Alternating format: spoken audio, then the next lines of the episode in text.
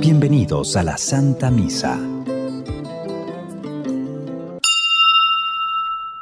Que brille la luz de ustedes ante los hombres, dice el Señor, para que viendo las buenas obras que ustedes hacen, den gloria a su Padre que está en los cielos. Aleluya,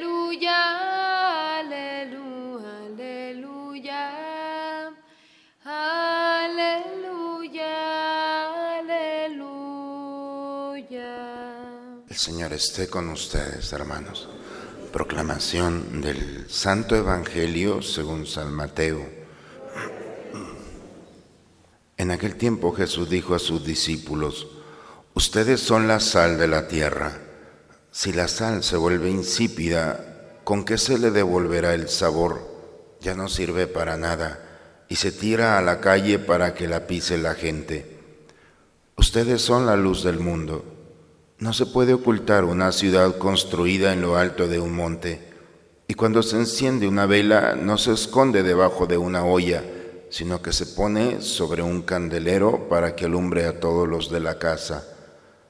Que de igual manera brille la luz de ustedes ante los hombres, para que viendo las buenas obras que ustedes hacen, den gloria a su Padre que está en los cielos. Palabra del Señor.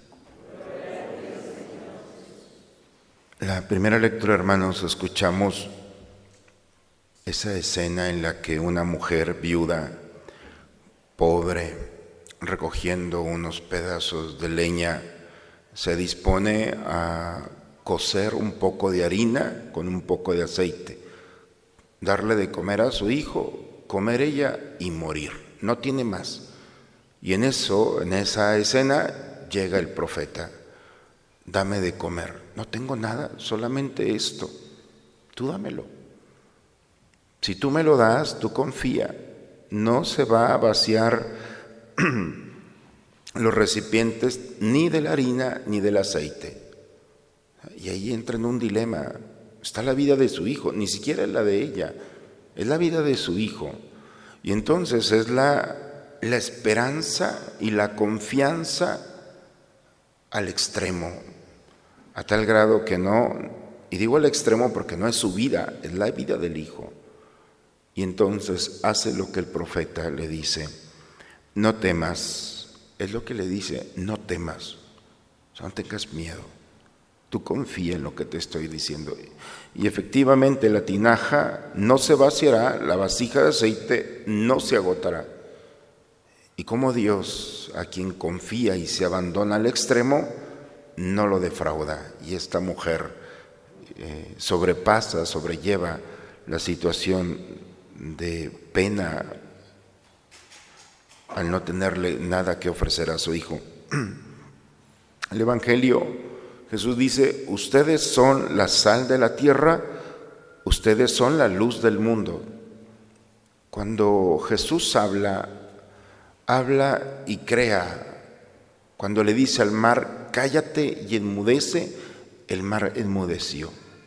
Cuando le dijo al paralítico, levántate, o sea, el poder de Jesús de la palabra hizo que el paralítico se levantara. Al ciego ve, al leproso queda limpio, a la pecadora tus pecados te son. El poder de la palabra de Jesús. Y, y el día de hoy es un imperativo. Ustedes son sal de la tierra, ustedes son luz. Y si le dijo al mar, enmudece y cayó, entonces, ¿cuánto más nosotros tenemos que recibir este imperativo? Porque, porque hemos perdido la sal, el sabor, porque hemos perdido la luz que ilumina nuestra vida y la vida de los demás. ¿Cuál es la razón por la que hemos perdido el deseo de saborear la vida?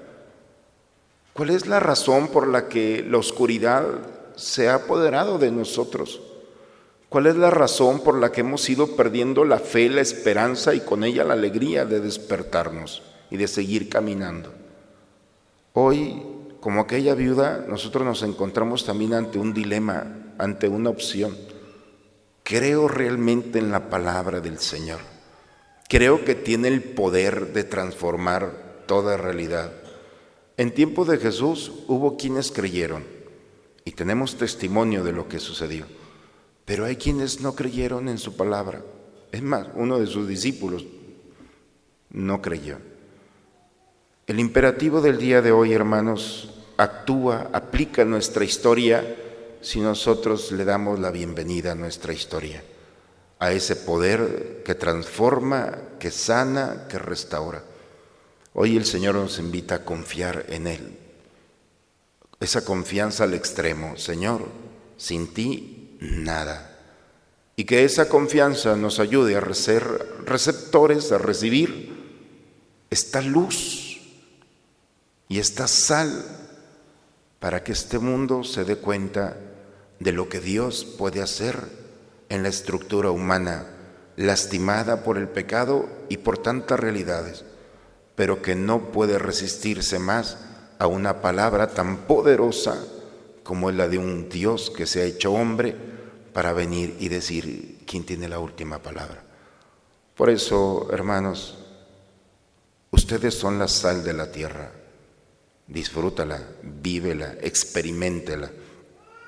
Tú eres la luz del mundo. Para quienes hemos puesto nuestra confianza en el Señor, esto no es opcional. Es un compromiso, una responsabilidad y un privilegio aceptar la palabra de Dios con todo su poder.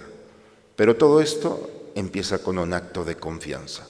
Señor, creo en ti, espero en ti. Y con esa confianza esperemos también que su imperativo ilumine y actúe en nosotros. En el nombre del Padre, del Hijo y del Espíritu Santo. Este es el Cordero de Dios que quita el pecado del mundo. Dichosos nosotros los invitados a la cena del Señor. Señor,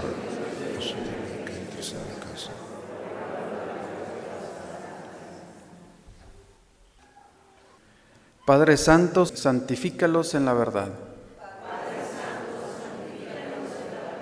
Tu palabra es la verdad. Así como tú me enviaste al mundo, así los envío yo también al mundo, dice el Señor.